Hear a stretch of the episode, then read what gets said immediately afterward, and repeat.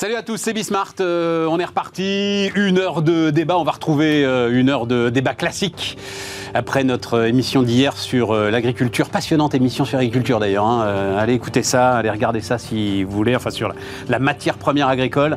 Et sur, mais ce sera un sujet dont on débattra d'ailleurs, hein, parce que ça, ça reste un magnifique symbole finalement des illusions qu'on a eues à un moment et auxquelles il faut bien renoncer pour euh, retourner sur une base de production qui soit euh, utile, efficace. Bref, Euh, donc on laisse ça de côté et euh, on va débattre des autres éléments clés de l'actualité économique puis politique quand même. On a pas mal parlé campagne présidentielle. Les choses se précisent. Allez, c'est parti, c'est Bismart.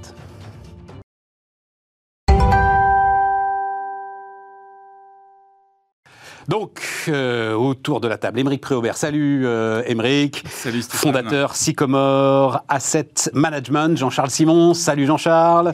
Économiste, euh, fondateur de Station, entre autres. Voilà.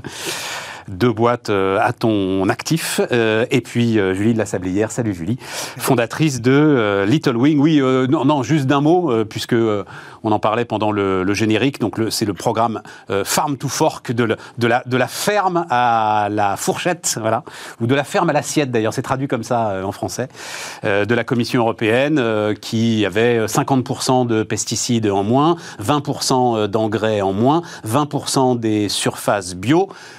10 à 20% de production en moins, et euh, alors euh, Emmanuel Macron l'a dit, mais d'autres vont le dire les uns après les autres.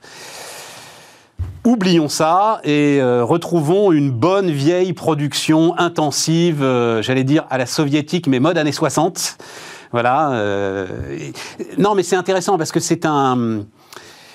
Euh, Je disais, c'est la fin des illusions et, euh, et c'est peut-être un bon résumé. Je sais pas, j'avais pas prévu qu'on démarre là-dessus, mais euh, Jean-Charles, est-ce que c'est quelque chose qui. Oui, il y a un enjeu d'indépendance euh, alimentaire hein, qui mais revient et qui est important évidemment dans le contexte géopolitique. C'est qu'on se rend compte que le fait que l'Europe ne soit pas nécessairement autonome, indépendante sur ses productions alimentaires, ça peut être très Alors très elle l'est, elle l'est, mais elle doit aider la planète en fait. Et Première voilà, alors, puissance agricole du monde, hein, euh, Voilà.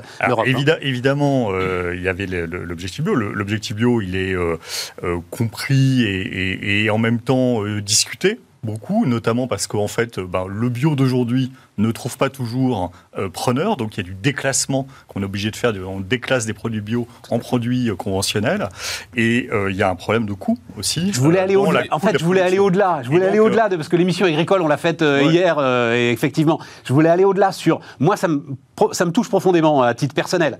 C'est effectivement, je- j'en ai déjà parlé ici. Je vois s'effondrer un monde auquel j'ai cru, Euh, un monde euh, ouvert euh, et un monde qui allait vers ce qu'on a appelé à un moment la fin de l'histoire. Voilà. Après, ce qu'on peut dire, c'est que le tout bio, et c'est pas nouveau, ça ne fonctionne pas sur Oui, le mais- plan planétaire. On le sait, c'est mécanique. D'une revenir, manière revenir à l'agriculture intensive soviétique années 60, j'espère que c'est pas là, c'est peut-être l'autre extrême, mais on sait tous que entre les deux, il y a ce qui s'appelle l'agriculture raisonnée.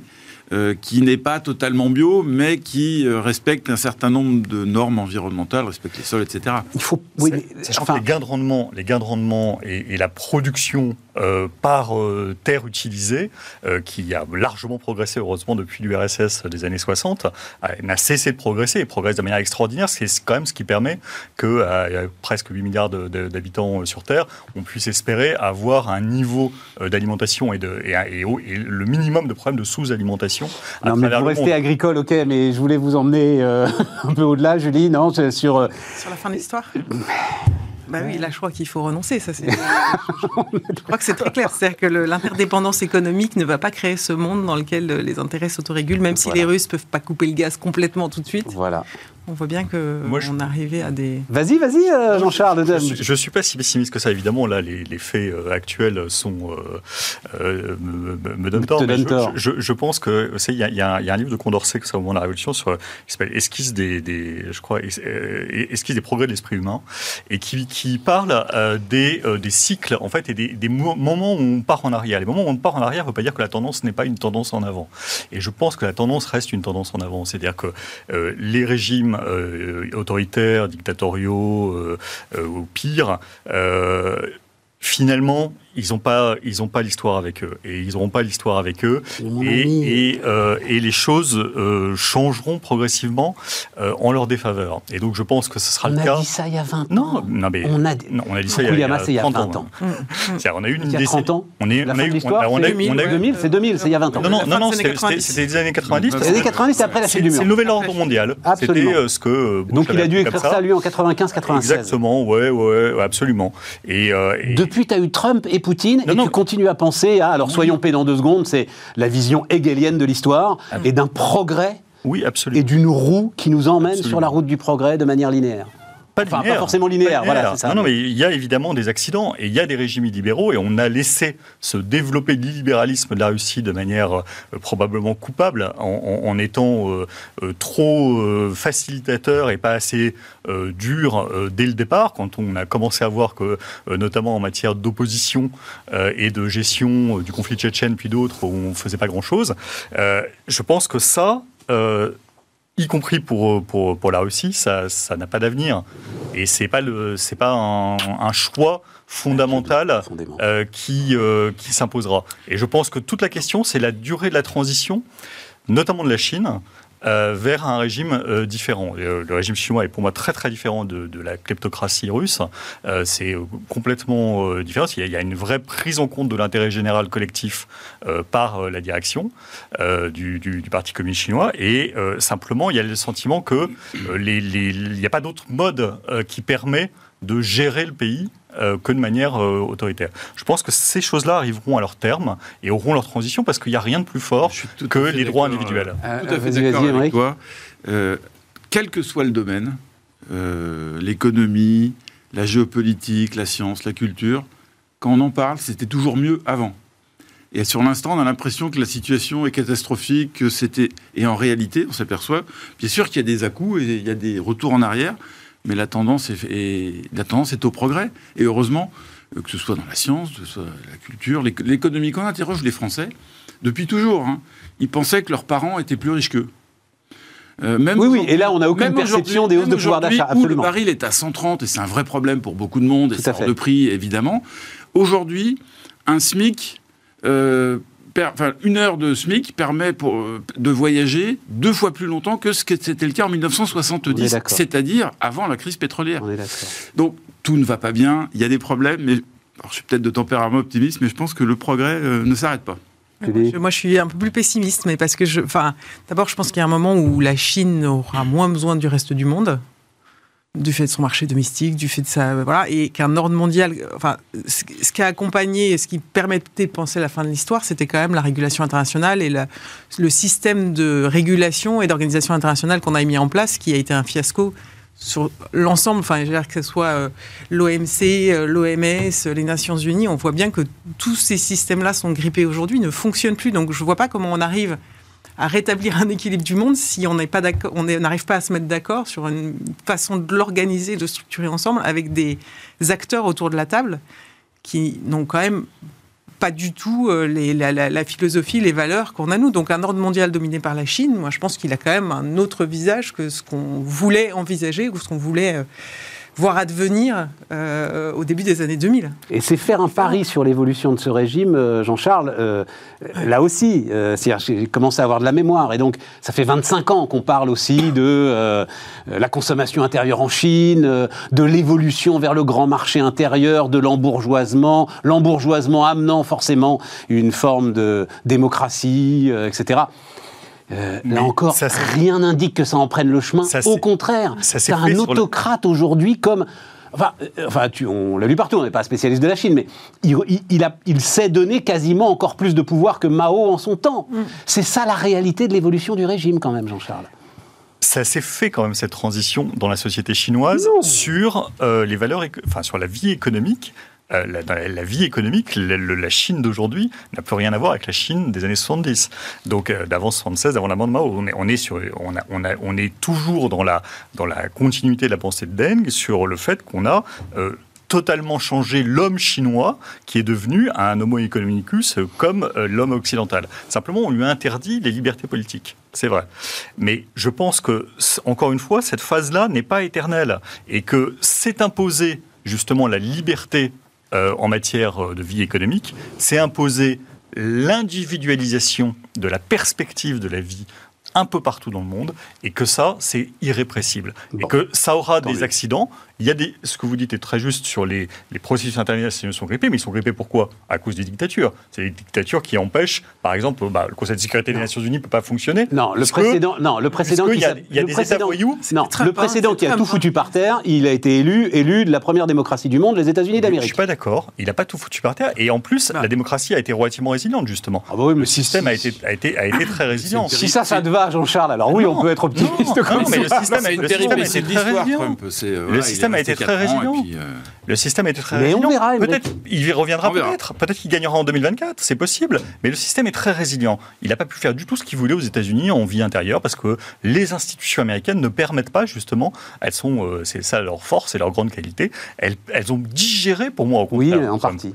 Euh, en partie. Et donc, en fait, il n'y a pas eu de choses. Après, lui a voulu, euh, pour la politique américaine, euh, moins de multilatéralisme, mais ce n'est pas le grand sujet. Le grand sujet aujourd'hui qui bloque une institution comme les Nations Unies, c'est qu'il y a un État voyou principal qui est la Russie, un régime voyou qui euh, défend tous les autres voyous de la planète. Donc, qui, par construction, empêche qu'il y ait toute solution euh, consensuelle sur, et, et- et avec la Chine qui, en général, est de, de son côté, euh, ou, ou qui est... euh, Qui est de son côté à elle, la Chine. Oui. oui, enfin, qui, en tout cas, qui en tout cas Bon. n'appuie pas les démocraties.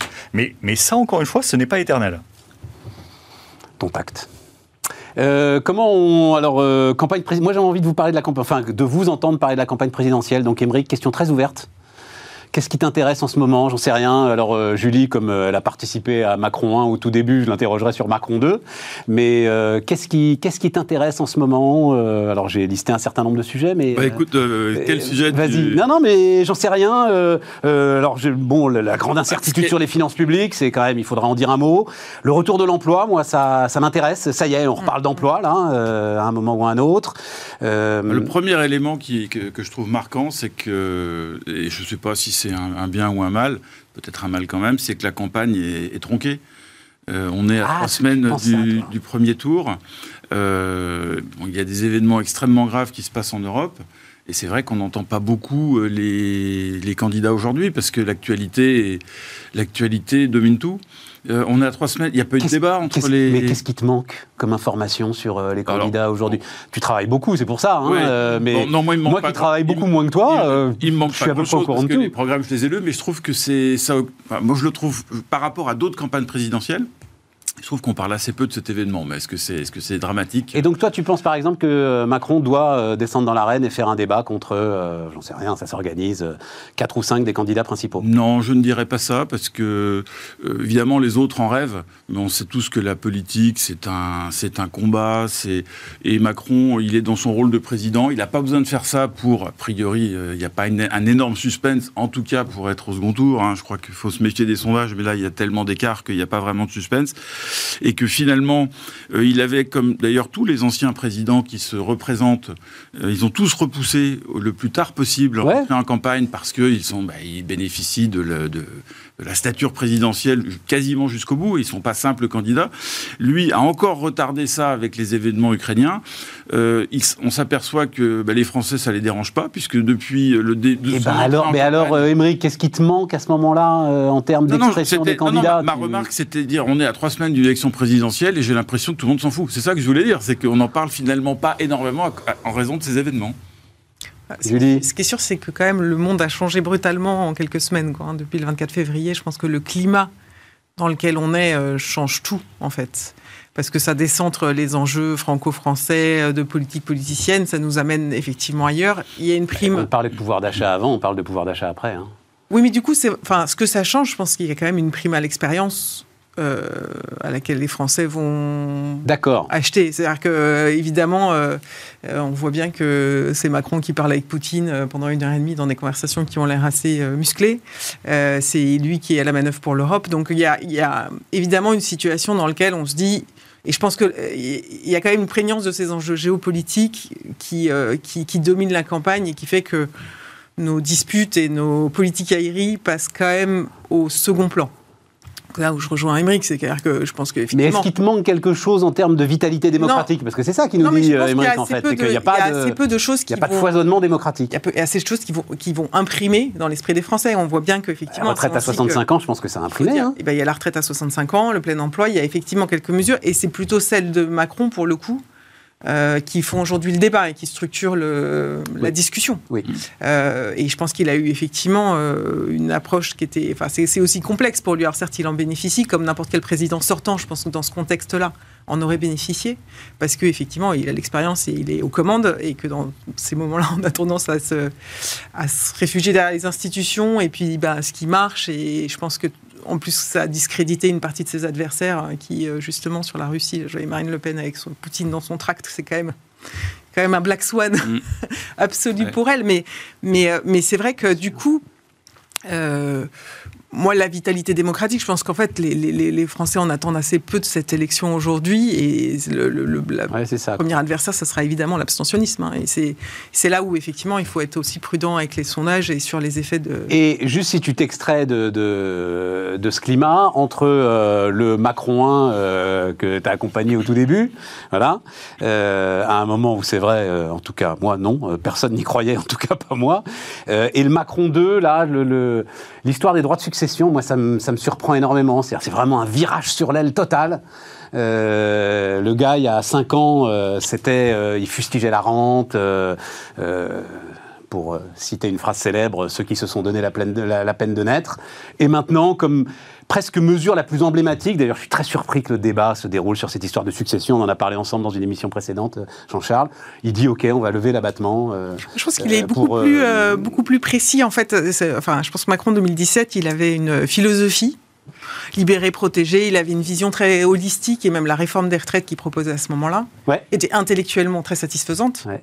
Mais concrètement, quand elle est arrivée dans le débat et qu'on a vu qu'en fait on était incapable de calculer ce que les Français allaient percevoir, on s'est dit mais en fait ça ne marche pas. On peut pas présenter une réforme en français dans laquelle on n'est pas capable de dire concrètement ce qui va se passer à la fin.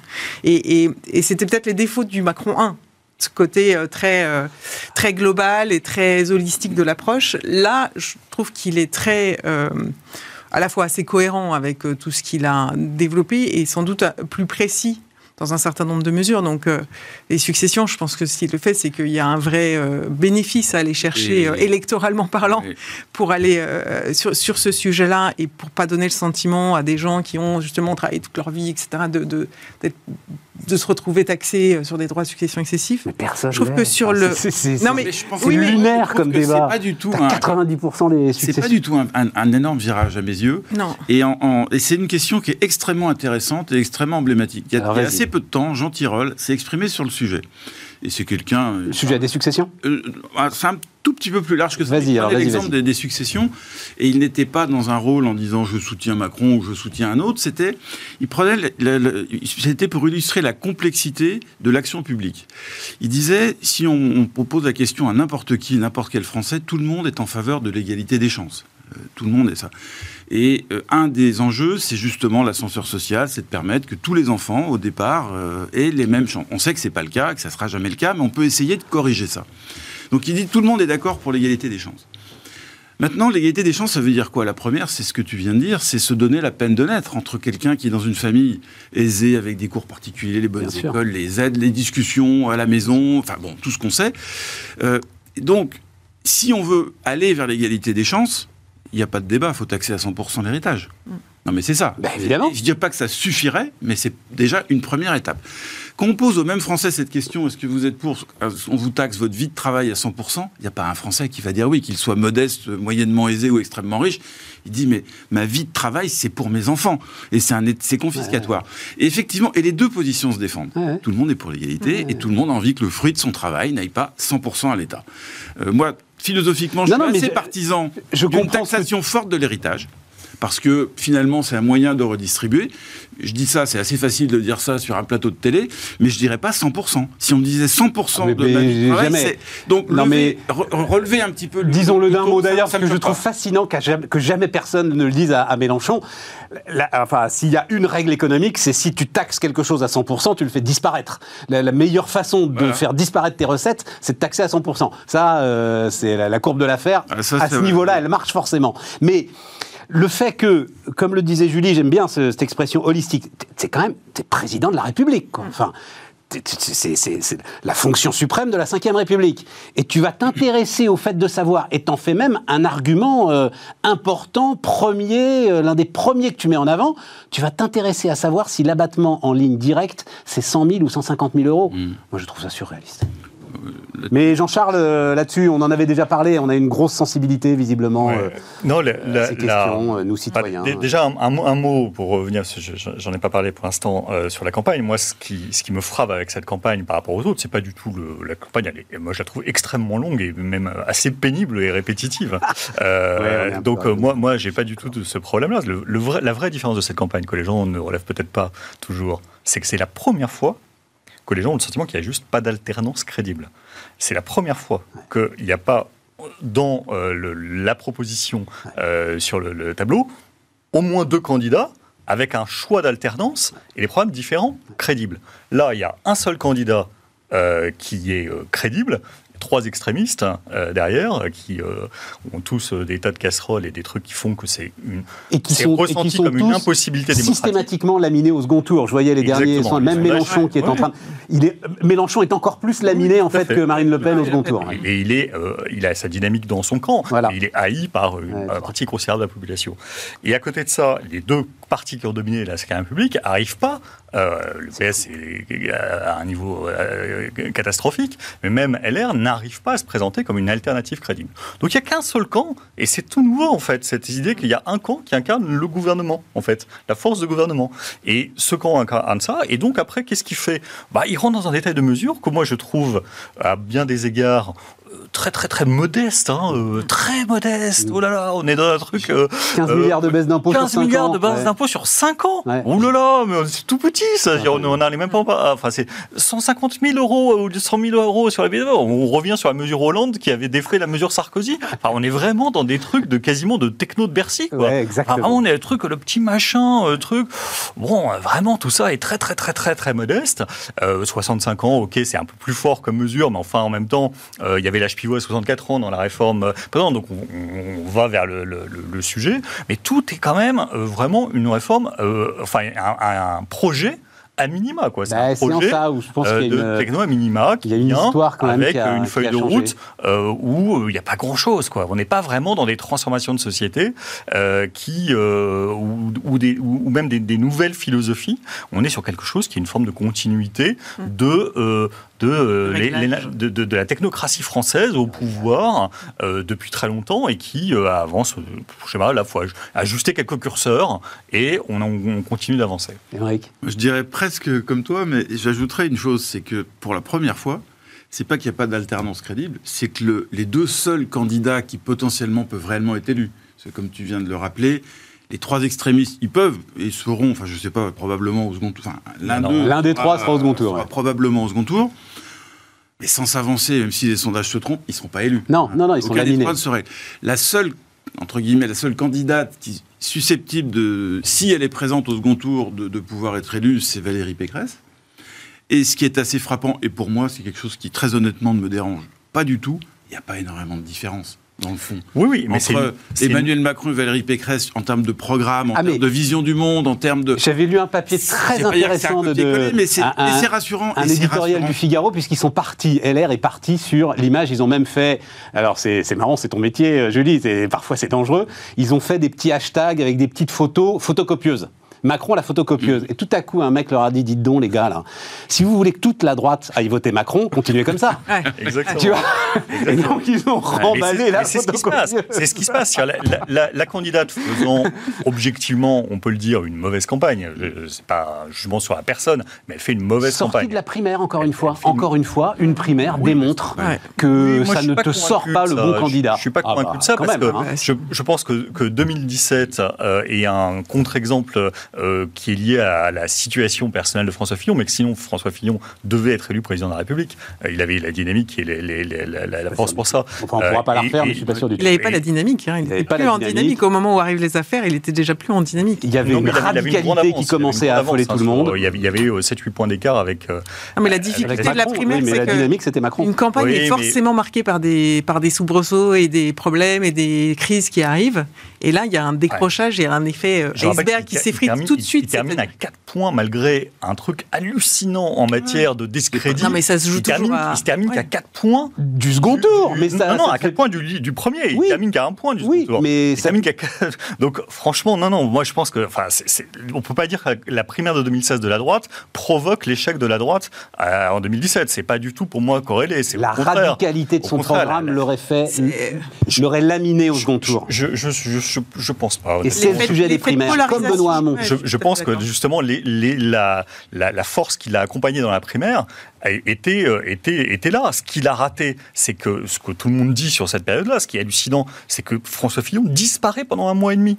Il Bon, disparaît pendant un mois et demi. euh, entre- 2017. euh, N'empêche voilà. que. Et, et- non, et non, non, non, 2012, pour aller- euh, et 2012, François Hollande, ça l'a considérablement servi, la dynamique de la primaire, euh, pour, euh, l'emporter. Mais pour Donc, aller avec Pécresse, pas- mais le- en tout cas, Pécresse fait une mauvaise campagne pour moi, ça mais c'est parce clair. qu'elle porte un discours qui n'est pas le sien. Exactement. Et elle ça, porte un discours qui n'est pas le sien. avoir les meilleurs communicants du monde, ne tu permet- pas. elle- à mon avis, la grande erreur, justement, c'est de ne pas faire une ouverture euh, qui soit vers euh, quelque chose qui ressemble pas, justement, à- à- à- au programme euh, techno classique qu'on Bah oui. qu'on ressort, et, et qu'elle n'ait pas un, un- un discours plus disruptif, plus audacieux que celui qu'elle tient. Et ne le tenant pas, bah, je pense que justement, elle n'a pas d'angle. Elle n'a pas d'angle par rapport à quelqu'un qui est là depuis 5 ans, qui a l'avantage d'avoir euh, des résultats. euh, donc, euh, au global, les gens le, le ressentent quand même et comme ayant été en capacité de diriger le pays et en ayant fait face à des crises. Donc, c'est très dur dans un cas comme ça. Il faut vraiment. Bah, elle a essayé, en fait, le seul angle qu'elle a essayé, c'est son histoire de Karcher, et chacun a bien compris que c'était pas elle, point à la ligne, et C'est qu'elle elle. pouvait pas porter un truc comme ça. Juste un mot, alors court, parce que Jean-Charles, t'en penses quoi de, RSA et activité obligatoire? Alors, Moi, je pense- que c'est l'idéal, c'est le moi, prototype de la fausse bonne idée. Oui et non. C'est-à-dire que euh, po- politiquement, c'est euh, clairement casse-gueule, euh, je pense. Non, non, économiquement, ça. économiquement. Et économiquement, En termes d'organisation. quand on regarde la réforme Arts 4 euh, de 2005, la, la dernière du paquet Schröder-Arts euh, en Allemagne, il y a cette réforme-là. Il y a cette réforme qui est que les gens qui ont quelque chose qui est en plus moins généreux en Allemagne qu'en France, on est plutôt, si je ne fais pas erreur, entre 350 et 400 euros pour le minima social, forme RSA, se retrouvent avec l'obligation d'accepter ce qu'on appelle les 1 euro jobs, euh, c'est-à-dire des jobs payés 1 euro euh, de l'heure, euh, qui doivent accepter que ce sont des jobs d'un peu d'intérêt général compris. en complément. Et en fait, moi je le dis depuis longtemps, il n'y a pas de mystère. Il n'y a pas de mystère. Il n'y aura jamais 3,5% de chômage en France à système social inchangé. Jamais. C'est pas qu'une question de marché de l'emploi, c'est une question que, comme on- il y a des jobs qui ne sont pas super bien payés, il y a un arbitrage rationnel pour prendre les prestations sociales et euh, éventuellement les compléter par du travail noir. Il y a un arbitrage rationnel évident pour des gens qui sont en situation de précarité à plutôt préférer ça plutôt que des jobs déclarés. Euh, et donc une sortie du chômage officiel, euh, si on garde euh, un, un- un RSA à 550 euros et des indemnités chômage comme elles sont, mais il y a des gens qui effectivement arbitrent le système et ils ont objectivement raison de le faire. Je ne porte aucun jugement de valeur là-dessus. Et donc il n'y aura jamais 3,5% de chômage. C'est avec 5,5 ce visiblement. système- Le plein emploi et système-là. l'objectif de Macron, c'est donc, 5,5. hein. pour avoir un taux de chômage à l'anglo-saxonne, il faut un système de protection sociale avec les contraintes du système anglo-saxon. Sans ça, ça marche Après, pas. je ne sais pas comment tu organises le travail de gars qui sont euh, éloignés de l'emploi pour certains. Oui, alors 10 ans. c'est assez factice. C'est ce que les gens disent d'ailleurs sur le bilan de, de la loi Arts 4 en Allemagne. C'est-à-dire qu'en fait, euh, tout ça, ça produit des usines à gaz, des trucs qui en général, on fait faire des- à des gens des, des boulots qui servent à rien. Mais en fait, c'est pas tellement le sujet. Le sujet, c'est que tu leur mets la contrainte. Tu leur mets la contrainte pour pas qu'ils puissent cumuler le RSA et le job euh, non déclaré. C'est moi, je, je n'ai pas de jugement de valeur là-dessus. Je dis juste que c'est un objectif et que sans ça, le taux de chômage français, il descendra jamais en dessous de 6, 5, 6. Vous avez un avis là-dessus euh, Non, bah, le, le- le même, je pense qu'effectivement, c'est euh, introduire un, juste un niveau de contrainte, et je crois que ça peut être une équipe de formation ou emploi. Oui. Donc, euh, Ah la formation, c'est ah. encore mieux. Et d'ailleurs, la formation, on voit bien que le seul objet de la formation, alors, on l'espère, ça va être de qualifier des gens et de les faire revenir vers l'emploi, Mm. mais c'est aussi de leur empêcher d'avoir du temps pour faire autre chose de rémunéré. C'est Ouais. intéressant. Ouais. Non, ce que je remarque, c'est qu'effectivement, euh, souvent les élections, enfin souvent, oui, très souvent, les élections se jouent sur des symboles, sur des petites phrases, sur des, ça illustre euh, sur les successions que le président parle du montant de 150 000 euros. Euh, en l'occurrence, ça occulte le fait qu'il y a et ça c'est assez factuel, un, vrai bilan qui est, laissé par Emmanuel Macron. Et je pense que les, Français s'en rendent compte, et c'est pour ça qu'il est aussi dominant au premier tour. Il y a eu les gilets jaunes, il y a aujourd'hui la crise en Ukraine, il y a eu le Covid. C'est quand même été, bon, c'est toujours une succession de crises la vie, mais là c'était encore plus rapproché et encore plus profond. Et en dépit de ça, il y a des réalisations qui sont tangibles. Euh, on voit le taux de chômage qui, c'est pas évident d'arriver. À... C'est une, une, bonne chose quand même, dire euh, que le taux de chômage soit au niveau actuel. T'as 20 points de PIB de dette en plus. Euh. Alors, ah bah oui, ah bah oui, oui, quand même. Oui, oui t'as bien arrosé, heureusement que ça pousse, mais t'as bien arrosé. Quand alors, il y a quand même une chose, c'est que le. ça, c'est 20 points de PIB. Oui, hein, c'est passé de 95 à 140. Là-dessus, on est d'accord. Mais la dette, elle est quand même passée de 40 à 95 en 40 ans, avec un chômage qui n'a pas arrêté de monter. Hein, donc, euh, c'est un bon point. Euh. Bon point, bon point. Euh, et puis, c'était difficile, pour le coup, l'augmentation de la dette sur la période. Oui, de faire la moyenne de l'Union européenne, elle est à peu près dans la norme. Et donc, elle est pas, elle est moins exceptionnelle qu'à d'autres moments quand elle montait et qu'on était les seuls à faire monter parlais de radicalité du programme de François Fillon. Alors c'est peut-être mon prise. Pour moi, il n'était pas radical du tout. Son programme, il était juste libéral, c'est-à-dire de bon sens. Voilà. une fois qu'on a dit ça, euh, je suis assez. bon, mais refaisons pas la campagne de, 2017. et je pense, dans le contexte actuel, il n'y avait pas d'autre alternative. Personnellement, je pense que d'ailleurs le seul angle pour gagner, c'était un peu ce que David Lisnard a essayé d'esquisser, mais il n'était pas encore mûr pour être un candidat à la présidentielle ou même un candidat à une primaire. C'est pour la prochaine, ça. Hein. C'est pour la prochaine. D'ailleurs, il a, il a bien joué son coup. Il prend la MF, il se crée une stature, etc. C'est d'esquisser. la seule chance pour la droite. Moi, je n'ai pas de je dis ça comme en, avis politologie, c'est qu'il faut, à mon avis, euh, justement se démarquer sur quelque chose de beaucoup plus libéral que la ligne techno euh, social-démocrate dominante, centre-gauche, centre-droit, hein, depuis euh, très longtemps en France, et en même temps avoir une crédibilité, effectivement, sur les questions régaliennes complémentaires. Ça veut dire qu'il ne faut pas du tout avoir un discours où on va marcher sur Zemmour, mais il faut avoir une crédibilité. Et c'est ces deux axes qui peuvent donner un regain potentiel à une, à une droite en France. Édouard Philippe contre David Lisnard euh, pour la prochaine. Euh, on marque une pause.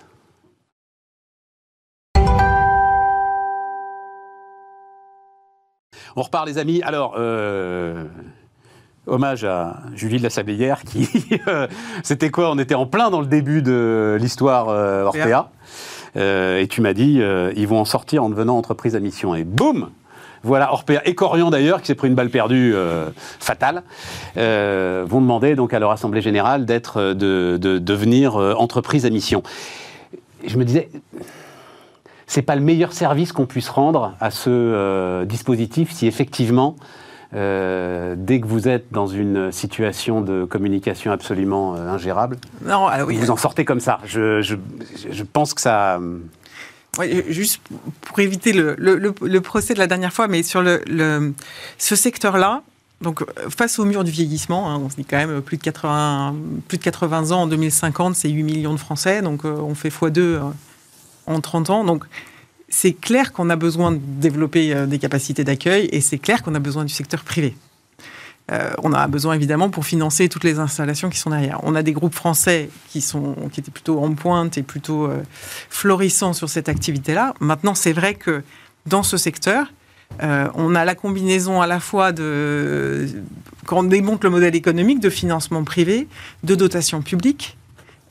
et d'un secteur qui quand même touche tous les Français avec une dimension anxiogène très importante. La crise d'Orpea, et le bouquin de Castanet auquel il faut rendre hommage parce que honnêtement, je l'ai lu du début à la fin et ça faisait longtemps que j'avais pas vu une enquête de cette qualité-là à la fois en termes de rigueur et de.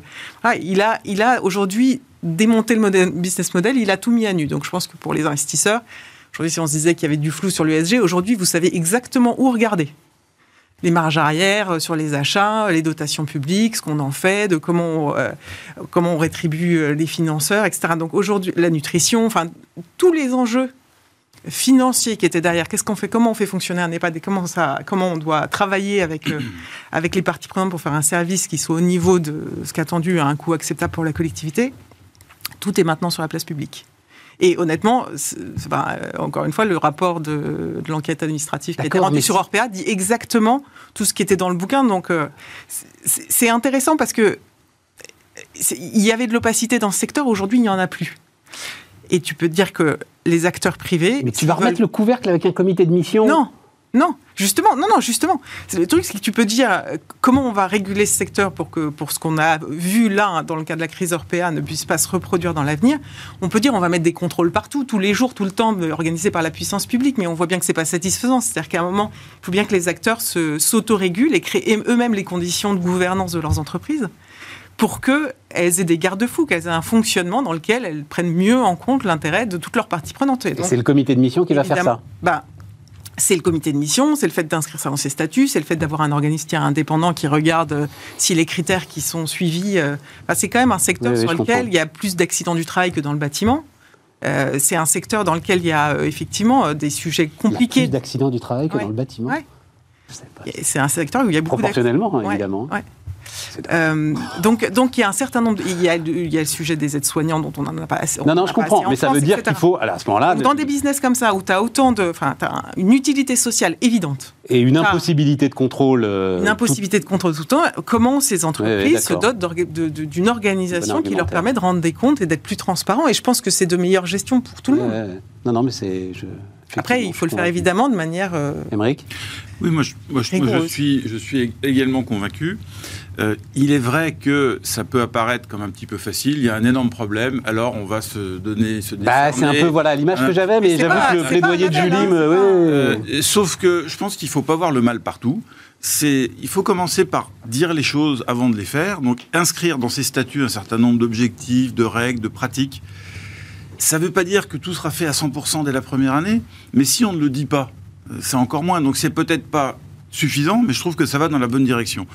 Et puis, je vais ajouter, alors là, je vais parler, pour une fois, je vais parler de Sycomore, mais on, a touché du doigt euh, euh, cette réalité, puisqu'on est entreprise à mission. Et il y a, comme tu viens de le rappeler, des contrôles et une certification. Donc le calendrier fait que la semaine dernière, l'organisme qui vient nous certifier, ce que je peux dire, c'est que c'est euh, sérieux l'enquête qui est faite. Et c'est Oui, point mais par tout point, dépend. quels sont vos objectifs Ont-ils été atteints. Euh, Et c'est pas le comité d'émission, C'est la- un- c'est un tiers- non, mais c'est ça, tiers. tiers certificateur, c'est une chose, mais le tiers certificateur, euh, enfin, je voudrais être sûr qu'il dispose des effectifs nécessaires pour faire les contrôles que euh, l'IGAS peut pas faire, tu vois. En revanche, le comité de mission, s'il est vraiment indépendant, actif, euh, lui, il a les moyens de, de, de Ah, réaliser le- l'ensemble de ses contrôles. l'enjeu- L'enjeu est Et l'enjeu, c'est la hein, composition du comité de mission, Bien moi sûr, je le pense. Bien sûr. Bien sûr, mais je pense qu'en fait, les Il entreprises faudrait qu'à la limite l'auteur du bouquin euh, soit au comité de mission Et il y a- il le comité de ça, mission. hein, truc, hein. Et, et ces, et ces sujets doivent également être présentés aussi, évidemment, aux actionnaires lors des assemblées générales. Il faut qu'il y ait un reporting ser- euh, réel. Ça doit être ex- exprimé dans le rapport annuel. C'est pas simplement le comité de mission. C'est l'ensemble des Je parties pense qu'il y a prenantes beaucoup, qui et doivent- il y a beaucoup aujourd'hui sur les 500 et quelques entreprises à mission qu'il y a en France. Et il y aura, il y aura des crises. hein. C'est ce que tu me disais la dernière fois. C'est sûr qu'il y aura des crises et qu'il y en a qui vont pas être à la hauteur de cette qualité de mission euh, qu'elles ont choisie pour l'entreprise. Ce qui est sûr, c'est que en fait, euh, ceux qu'ils prennent aujourd'hui pour des raisons euh, marketing ou de positionnement vont s'en mordre les doigts parce qu'en fait, c'est un statut qui est extrêmement exigeant, qui n'a rien à voir avec un label. C'est-à-dire que c'est pas quelque chose que fait. vous avez et que vous affichez sur le Mm. fronton de Je dans maintiens. vos pages de pub. Je maintiens, pour en avoir discuté directement avec Brice Rocher, par exemple, il est exigeant si ton comité de mission est exigeant. Mais la réalité, c'est que tu peux composer le comité de mission que tu veux, à ta main. Donc, c'est dans la composition du comité de Mm. mission que euh, Mm. Euh, ce- ce- Et puis dans la on verra le sérieux, en fait, de la démarche de- des EHPAD. Bon, Jean-Charles, je sais que... C'est pour ça, je, je ne... je connais ta position là-dessus. Euh, Moi, je trouve ça fort bien, ça fait vivre plein de monde, euh, toute une industrie florissante autour euh, des euh, tiers certificateurs, euh, des agences qui accompagnent tout ça. C'est formidable. Mais t'es pas. Un nouveau le- business, ce, que dit, ce que dit Julie, que je trouve très intéressant, c'est-à-dire un sujet d'intérêt public euh, Il n'y a pas de massif. public euh, plus qu'un autre. Non, Euh, N'importe quel business qui existe, qui a une demande, il a un intérêt social. Nécessité, moins qu'un autre. nécessité de contrôle massif euh, dans un domaine qui est quand même parallèle au domaine de la santé. Et c'est vrai que je trouve intéressant le- la démarche du comité de mission. Tu as, des gars qui seront directement responsables, quoi, qui devront rendre des comptes là-dessus. Si ça changeait quelque chose, ça se, ça. Mais c'est, et puis il n'y aura pas de, de vertu différente entre, euh, d'ailleurs est un- une, notion qui ne devrait même pas exister pour moi dans, le, dans, dans mon économie, qu'il y a des lois et y- elles doivent être appliquées. C'est déjà pas mal. Si on respecte bien les lois qu'on, euh, qu'on doit appliquer dans un domaine, c'est déjà pas mal et pas beaucoup d'entreprises pourraient se dire, moi je suis sûr que je ne fais aucune infraction. Ouais. Euh, en matière euh, de, de, de, de, santé, la question, c'est quand il y a de l'argent public ou de l'aide publique qui solvabilise, et là, évidemment, il y a la justification d'une intervention de contrôle. Mais je pense que fondamentalement, ce sujet, c'est un sujet où le marché, euh, aujourd'hui, est pas bien organisé ou est défaillant, en fait.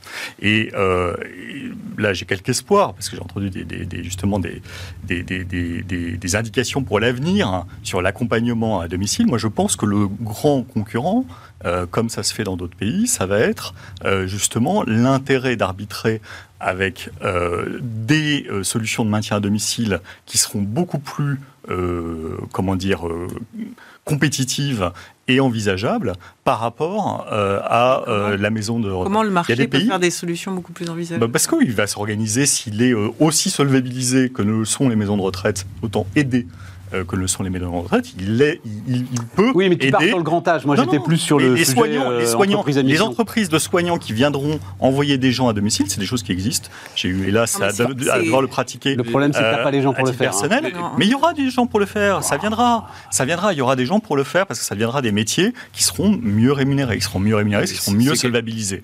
Et c'est ça qui va, qui va se passer. Et ça existe. Il y a des pays entiers qui ont quasiment supprimé leur système de maisons de retraite qui ont quasiment supprimé. Je voulais pas aller sur les EHPAD. Le néerlandais est le plus euh, connu, mais il y, a, le Danemark, il y a d'autres qui font en sorte de faire que ça ne se fasse plus et qu'on aide autrement plutôt qu'on subventionne la place. Et lui, ça existe en France aussi, parce qu'on en parle très peu. Ça existe aussi, mais c'est pas assez développé. il y, a, il y, a le format EHPAD classique. il y a les aides à domicile. Alors, l'aide à domicile, et chacun préférerait pouvoir rester chez soi avec des aides, et ça, c'est souhaitable, mais c'est pas possible pour tout le monde. Il y a un format intermédiaire qui est en train de se développer en France, qui est celui de résidence, où on groupe des personnes âgées avec des services. C'est-à-dire que c'est pas un EHPAD, les gens ont quand même mais un peu chez eux, mais il y a des aides. ça, ça, pour le coup, c'est tout à fait marché. Nexity est très en pointe sur le sujet, il y en a d'autres. Euh, donc ça, ça va se développer aussi comme solution de gens qui peuvent préférer ça, qui peuvent préférer ce qu'ils ont peur de la solitude. Mais à côté de ça, là, il y a les nouvelles annonces sur l'aménagement du domicile pour la personne dépendante.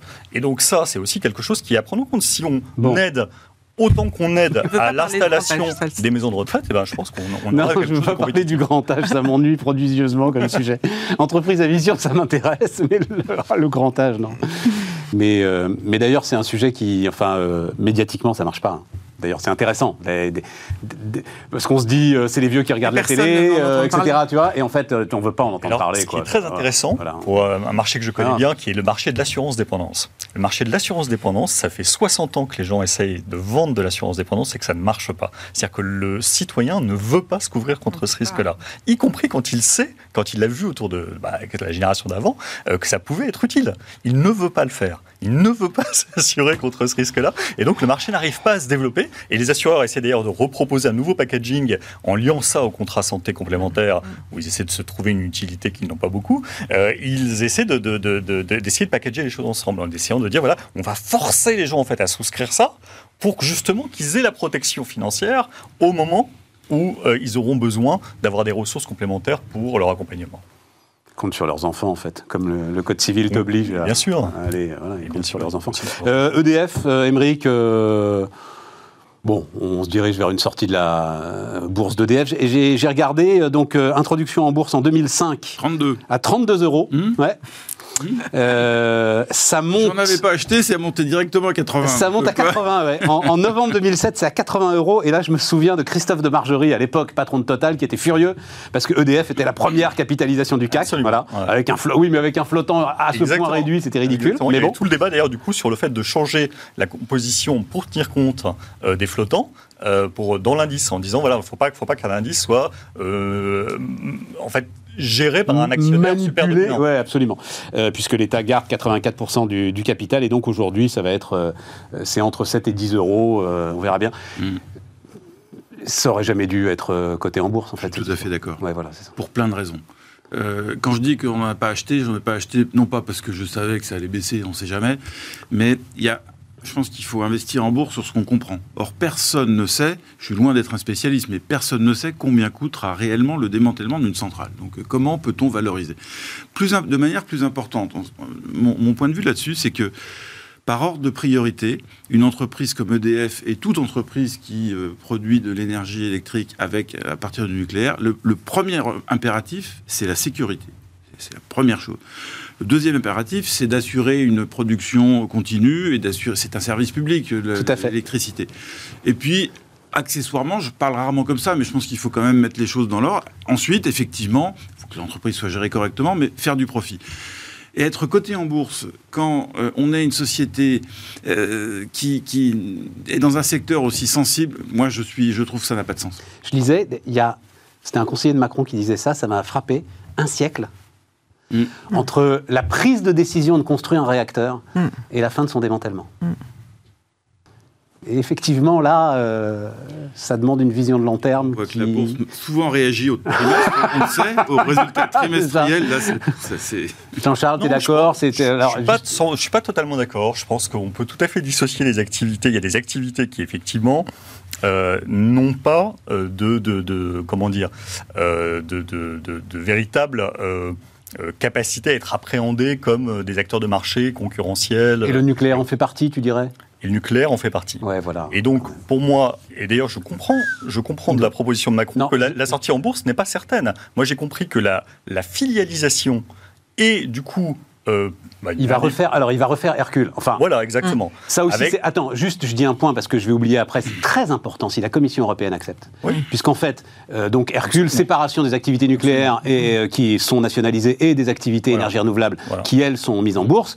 la Commission européenne dit non, c'est une aide d'État inqualifiable. Et tout à coup, bah, c'est. On a commencé avec l'agriculture. C'est pas une aide d'État. Bah, ça devient. Alors, c'est quoi le, terme exact? Est-ce que je l'ai Un service économique. service économique prioritaire oui, c'est ça, qui sort en fait des règles des aides d'État. Service économique général. Voilà, service économique général qui sort des aides d'État. Et donc, on le met de côté, et ça, c'est légitime, mais c'est comme euh, Réseau Ferré de France, pour moi. Enfin, vous voyez, c'est quelque chose qui est similaire. Et puis, de l'autre côté, on, a des activités qui, pour le coup, sont concurrentielles. Tout à fait. Et donc, celles qui sont concurrentielles avec des, différents opérateurs, je ne vois pas pourquoi elles ne seraient pas cotées. Pour le coup, elles peuvent tout à fait être cotées et on peut imaginer qu'elles bénéficient euh, bah, voilà, de, cette émulation entre, euh, entre différents acteurs et qu'ils soient bien vus euh, qu'elles soient sur le marché parce qu'elles vont faire des augmentations de capital. Et donc, c'est, euh, ça a du sens euh, que des investisseurs privés puissent, puissent accéder à ça. Mais ça, c'est l'énergie renouvelable. Voilà. voilà. Le nucléaire, pour des questions, j'aime rarement le mot, mais, cette fois, je veux bien l'utiliser, de souveraineté. Et, et, et, puis, parce qu'effectivement, la rationalité économique va pas être là, en fait, mm. quand on décide ce que tu disais. C'est-à-dire, on ne sait pas exactement combien ça coûte et on ne sait pas non plus combien de temps ça va vivre. Et combien de temps ça va vivre, ça va dépendre en, en partie de décisions politiques. Exactement. Donc, ça rend l'équation complexe pour le parc nucléaire. Et donc, je pense qu'effectivement, il est raisonnable de le sortir du champ du marché. Et sur la séparation des activités, euh, je rappelle que EDF Énergie Nouvelle était coté il y a quelques années. Mais bien sûr. Euh, oui, absolument. absolument. Par, absolument. EDF. Il y a deux, trois gars qui ont fait fortune d'ailleurs. Absolument. Euh. deux, trois gars, notamment le fondateur. Notamment le fondateur, qui est voilà. un entrepreneur exceptionnel. exceptionnel. il a, alors pour, alors, il y a des fois des fortunes qui bénéficient d'aides d'État. De, il a construit son entreprise. Le fondateur de Énergie Nouvelle, son histoire est absolument incroyable. Il a commencé par créer une, entreprise, une utility, enfin, utility, donc une entreprise de Service aux collectivités. Service aux collectivités et fourniture d'énergie aux États-Unis. C'est pas, c'est pas banal pour un Français. Et une des plus grandes utilities de l'État de New York. Et ensuite, il a créé EDF et Nouvelle de, enfin, from scratch. Je ne vais pas parler anglais, de, rien du tout. Et c'est devenu une entreprise euh, importante. Euh, donc, il a développé. Et puis après, ça a été effectivement racheté par. Euh, par, euh, par EDF. Julie, un mot sur le nucléaire Non, bah, bah je, je non, beaucoup d'atermoiements, hein. beaucoup d'atermoiements, hein, beaucoup d'atermoiements, mais je pense que la position de la Commission va être clé. Enfin, c'est ça l'enjeu, euh, effectivement. Je pense qu'on aurait peut-être pu déjà un peu... Euh, ça va marquer clarifier un... le problème, mais je pense que là, la Commission va changer un peu son fusil d'épaule la commission qui va changer son fusil d'épaule, euh, le ministre écologique, le ministre écologiste euh, allemand euh, de l'économie qui était au Qatar et, à Abu Dhabi pour essayer d'avoir du gaz et du pétrole. Et on voit, et ça pour moi c'est un des acquis. Et vous restez optimiste les gars. Bon, on, voit, c'est un des acquis pour moi de Macron, un des points forts de Macron, c'est que justement il, il, est bien qu'étant effectivement totalement, on va dire dans la dans la dans le cadre du cercle de raison, on va dire européen il vient bousculer la commission avec quelques autres en disant attendez les règles elles juste elles étaient elles étaient euh,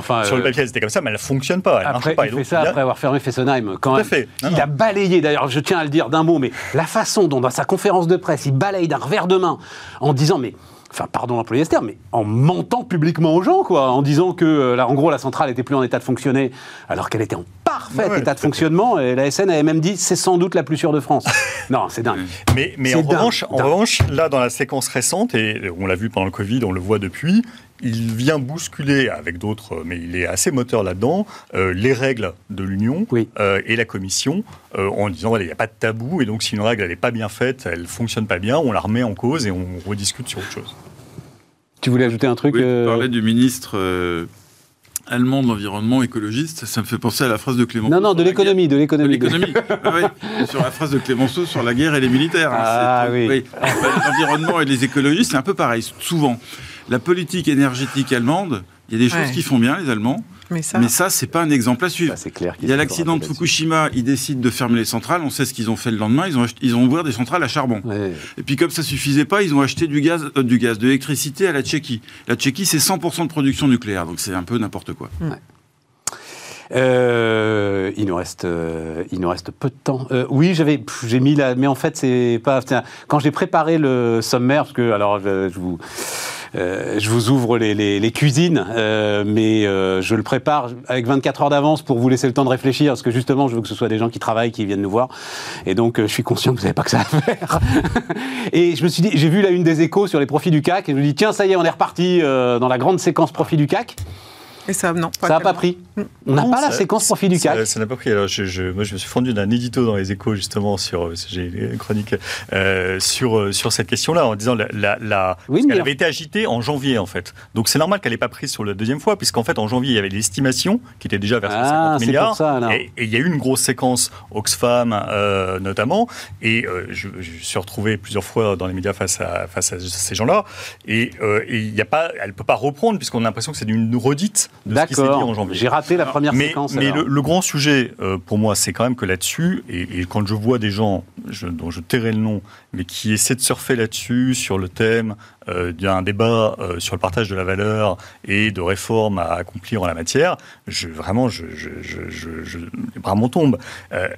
On- D'abord, on se trompe quand on, par- quand on parle du CAC 40 comme si c'était l'économie française. Mais on se trompe complètement. Oui, Le Jean-Charles, CAC mais on 40, va- c'est les aux trois quarts de l'économie étrangère. C'est pas de l'économie française. Euh, Mais quand tu dis dont je le de nom, tu parles de. Thibault Langsade et de son dividende salarié. Mais je crois qu'il veut être ministre, Thibault, si tu veux tout savoir. Donc, mais je trouve ça, je trouve ça absolument incroyable de faire ce, ce- ce populisme euh, qui mélange tout à la fois en disant que le partage de la valeur c'est comme le partage du profit, ça n'a rien à voir. Le, le- le partage de la valeur, ça a un sens, ça se regarde globalement et ça analyse comment est partagée la valeur ajoutée dans l'économie française. Et ce partage de la valeur ajoutée, il ne se déforme absolument pas au détriment des salariés en France, absolument pas. Donc il n'y a rien qui fait que les entreprises se- se- se- s'accapareraient une part du gâteau de la production de richesse française. euh, en plus, c'est pas vrai. Et en plus, euh, on pourrait dire oui, mais ce profit, donc l'excédent brut d'exploitation qu'elle retire de la valeur ajoutée, elle l'utiliserait peut-être mal. Peut-être qu'elle ferait trop de dividendes, pas assez d'investissement. Eh ben non, justement. Le taux d'investissement en France, il est au plus haut en ce moment depuis 50 ans. Donc en plus, elles font euh, ce qu'il faut, on va dire, avec ce taux de profit pour essayer de euh, grandir, grossir, s'adapter et, euh, et, et transformer leur, leur appareil productif. Donc on est dans une situation qui ne présente aucun euh, aucun décalage négatif. Et en plus, j'ajouterais qu'en matière de rapport euh, au profit des entreprises, on a le dispositif déjà le plus complet au monde. Donc, il faut, faut, faut quand même à un moment... Oui, alors, oui, faut quand même à un parce moment- que à un moment être c'est raisonnable. dire, c'est triste, les entreprises européennes disparaissent des classements internationaux, on est en déclin, euh, on compte plus au plan mondial. Et quand les entreprises, les grandes entreprises françaises, effectivement, ça représente pas tout le terrain industriel, mais quand les grandes entreprises françaises vont bien, on dit ah c'est pas bien, ils gagnent trop d'argent, C'est- ça n'a aucun sens. Donc moi je suis très heureux que de grandes entreprises françaises se développent et de la croissance. Et comme tu l'as rappelé, c'est très important effectivement, on continue d'investir. Et c'est pas non, Bien sûr. pas tout.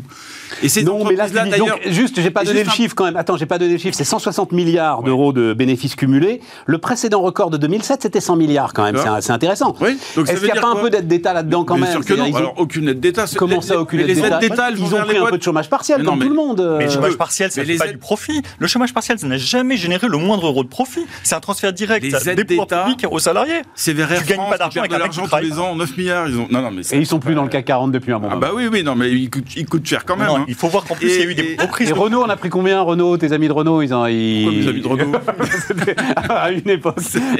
Nous nous sommes tous les deux lourdement trompés sur ce sujet. C'est vrai qu'on. Non, non, mais j'ai l'impression Ils ont pris un- 4 ou 5 ils ont un, 4 ou un 5 débat milliards. de la France insoumise, 160 milliards contre 100 milliards en 2007. Ah bah, je suis bien obligé de faire le job. Non, non, les, les deux chiffres sont 100 milliards. parfaitement exacts. Je vais juste ajouter un truc. 100 milliards en 2007, 160 en 2021. Ça fait moins de 3% de hausse par an. Et surtout, Ah, ces moi, je trouve entreprises. pas ça gigantesque. hein. Mais en plus, T'as c'est des, c'est des entreprises dont le périmètre change. D'abord, raison. l'indice Oui, lui-même, il a changé. Le périmètre de ces entreprises change. Quand LVMH achète plein de boîtes et devient un autre groupe, Ah oui. bah, c'est plus le même groupe. Ouais, Donc, tout à fait. faire les comparaisons dans le temps sur le CAC 40, qui est la grande spécialité d'Oxfam, c'est la malhonnêteté intellectuelle totale. Parce que ça n'a, encore une fois, un, ça représente pas l'économie française du tout. Et deux, ça représente pas un, un périmètre stable. C'est absolument pas je voudrais, stable. pour une fois, qu'on écoute aussi les actionnaires. C'est un peu notre métier. Ouais. On dit les actionnaires, ils se gavent, ils prennent des dividendes. Je voudrais juste rappeler un élément. En 2020, euh, quand il y a eu cette crise du jour au lendemain du Covid, il y a eu le chômage partiel. Et les gens ont été aidés par des aides d'État, et c'est très bien. Et heureusement que l'État a joué son rôle. Dans l'intervalle, les actionnaires, ils ont perdu 40% en, en six semaines sur leur, euh, sur leur portefeuille. Qu'ils ont récupéré Ils ont largement. Non, mais attends, ils ont récupéré. Mais les dividendes, quand ça va mal, bah, les actionnaires, ils acceptent que ça aille mal. Et les deux tiers des entreprises n'ont pas versé de dividendes. C'est vrai. Donc on s'adapte. Et euh, faut, on parle des dividendes quand ils sont élevés. Mais on n'en parlait pas en 2020 des dividendes qu'on avait supprimés. euh, Et, donc voilà. et- et en plus, le dividende, le dividende, In fine, l'actionnaire, c'est quand même la variable d'ajustement. hein. Et c'est normal. C'est normal sur le c'est dividende. normal, C'est normal sur le dividende. Et en plus, bon, les grandes entreprises, contrairement à une image. Une minute, image Jean-Charles, on a fini, répandue, euh, je, j'envoie- je renvoie tout le monde au, au site de l'AFEP qui publie une étude sur ses adhérents. Donc, c'est l'association des grands groupes français qui publie une étude sur le partage de la valeur de, chez ses grands adhérents. Euh, donc, euh, c'est 112 entreprises, donc c'est un peu plus large que le CAC 40. Et, et elle regarde sur leur entreprise, sur C'est pas leur un peu jugé parti le truc là Non, non, euh, non, Justement, non, je l'ai vu. c'est- Il est sur ton compte Twitter d'ailleurs, très intéressant. C'est- sûr, c'est- vraiment une étude qu'ils font auprès de leurs adhérents pour euh, expliquer comment euh, ils Et répartit le profit. répartissent valeur le profit ajoutée. sur l'activité en France. Sur l'activité en France, 5% va euh, aux actionnaires, 60% aux salariés, 17% à l'État, 19% à l'investissement. Donc on est absolument dans quelque chose euh, qui n'est pas du tout les schémas mentaux que, peuvent les gens, que les gens peuvent avoir. Mais en plus, c'est des entreprises vertueuses. Elles font 14% du PIB marchand en France. Elles font 19% des impôts payés par les entreprises. Elles font 50% des exportations, 52% de la recherche privée en France. Donc, euh, je pense que Donc ma- voilà. Taba- tabasser en permanence ces entreprises Merci, est un non-sens absolu. Bon, on a bien fait finalement. on a bien fait de mettre le sujet. Merci euh, les amis. À bientôt. Demain, euh, rediffusion. Tiens, on, on rediffusera une émission très intéressante. Euh, alors c'est vrai qu'il était venu nous, voir- il est venu nous voir il n'y a pas très longtemps, mais euh, j'avais demandé à Denis Père, entouré de deux entrepreneurs, euh, dans la période, sur est-ce que vraiment l'entrepreneur doit aller en politique? Est-ce qu'il n'est pas plus efficace quand il essaye de changer le monde avec son entreprise Le débat était vraiment très très intéressant, donc on vous redonnera ça euh, demain et puis euh, on revient en direct ensemble euh, jeudi. Bonne soirée à vous.